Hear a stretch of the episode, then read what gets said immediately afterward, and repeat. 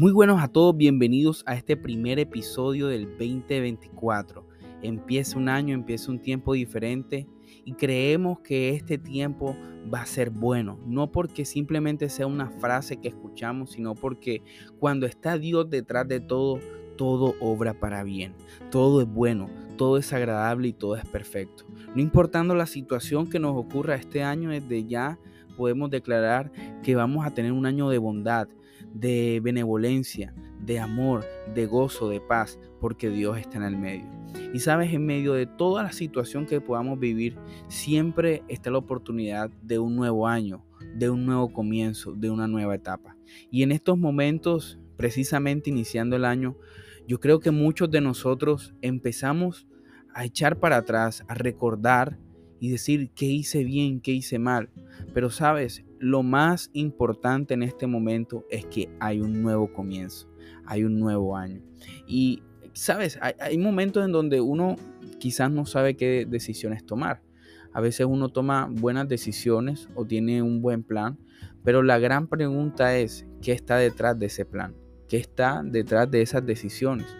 Y hoy que quiero hablar un poco, me gustaría hablarte un poco sobre esas motivaciones que en momentos tenemos detrás de esas decisiones, detrás de esos planes, pero que a veces quizás no es la correcta.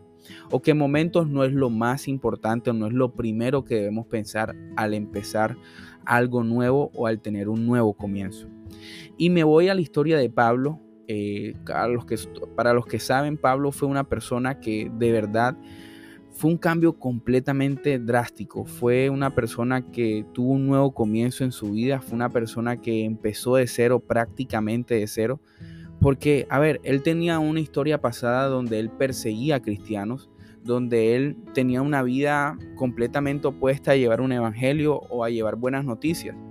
Al contrario de lo que él es conocido hoy día como el predicador, como el que empezó a instaurar y, a crear iglesias alrededor de Asia, eh, a diferencia de aquel que predicó a los gentiles, Pablo fue una persona que persiguió a la iglesia.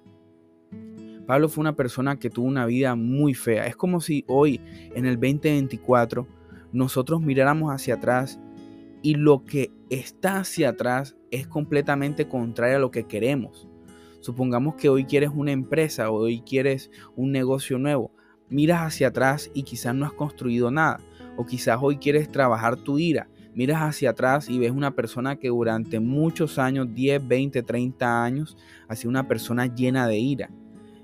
Quiere decir que lo que tú ves hacia adelante no se parece pero en nada a lo que has construido. Esto le pasó a Pablo. Y te digo que Pablo es un gran ejemplo porque Pablo cuando se encontró con Jesús tuvo un nuevo comienzo. Y creo que siempre es una oportunidad para empezar de nuevo. No todos podemos decidir qué hacer con las cosas que tenemos o con las situaciones que nos pasan, pero todos tenemos el poder en nuestra mente de tomar decisiones y comenzar de nuevo, sin importar, sin importar qué cosas vengan, qué cosas ocurran, siempre tenemos la oportunidad de empezar de nuevo. Así que me gustaría, me gustaría en este caso hablarte un poquito sobre este Pablo, que era una persona completamente diferente a la que conocemos hoy. Pero sabes, cuando él se encuentra con Jesús, él tiene un nuevo comienzo y me llama la atención como en Gálatas 1, él relata un poco de su experiencia luego de que tiene ese encuentro con Jesús. Dice la palabra de Dios, pero Dios me apartó desde el vientre de mi madre y me llamó por su gracia. Aquí vemos algo importante. Un nuevo comienzo empieza desde el conocimiento de saber de dónde venimos, quién nos creó, quién es nuestro Dios, por qué estamos aquí. Pablo sabía que Dios lo había apartado. Cuando hay un nuevo comienzo es porque hay un nuevo llamado. Tú no comienzas algo sin tener un llamado antes, no comienzas algo sin tener una intención antes. Y qué bueno que esa intención siempre venga de aquel que te creó, en este caso de Dios. Y es justamente a lo que queremos llegar hoy. Porque después dice, no me apresuré a consultar a nadie, ni subí a Jerusalén para hablar con los que eran apóstoles antes que yo, sino que fui a Arabia y volví de nuevo a Damasco. Después, pasados tres años, subí a Jerusalén para ver a Pedro y permanecí con él 15 días. ¿Sabes? Pablo fue una persona que él tenía mucho conocimiento de la ley, pero él no se aferró a ese conocimiento para empezar un nuevo comienzo. Es decir, eh, él no se aferró a su pasado como quizás en momentos nos podemos aferrar a lo que ya hemos construido en otros años para empezar, sino que él se aisló, ni siquiera buscó consulta humana, que es algo que a veces también caemos y ojo, no está mal.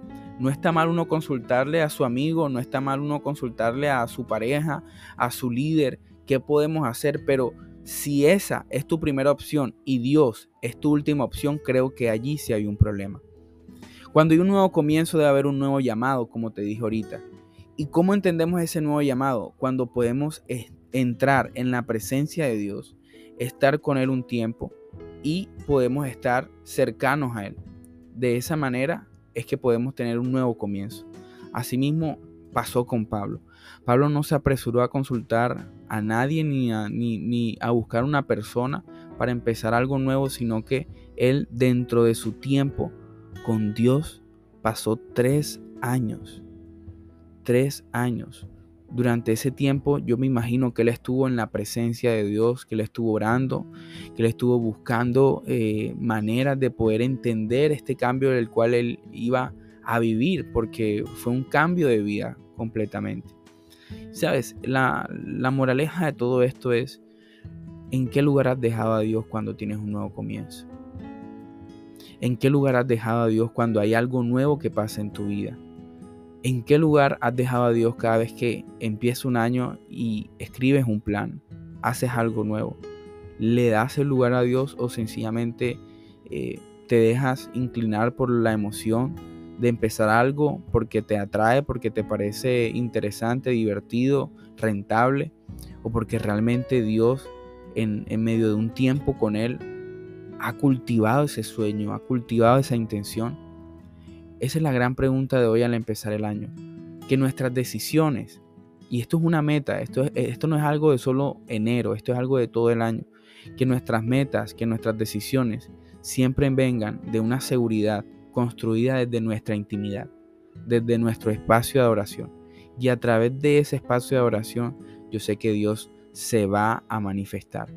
Y así como Pablo entendemos que luego de todo esto, él buscó a Pedro, dice la palabra de Dios que estuvo con Pedro 15 días y luego de eso empezó, empezó su obra, empezó su ministerio, empezó a ejercer su llamado, pero desde una seguridad que venía después de tres años de haber estado él pasando tiempo con Dios. Así que no siendo más familia, ese es el mensaje de hoy. Busquemos pasar un tiempo con Dios, busquemos tener a Dios de primero en nuestros planes, Busquemos tener a Dios de primero en nuestras nuevas metas y verás, estoy seguro de que Dios va a glorificarse y se va a manifestar en tu vida. Te doy gracias por estar aquí en este episodio. Nos vemos en un próximo episodio aquí en el centro.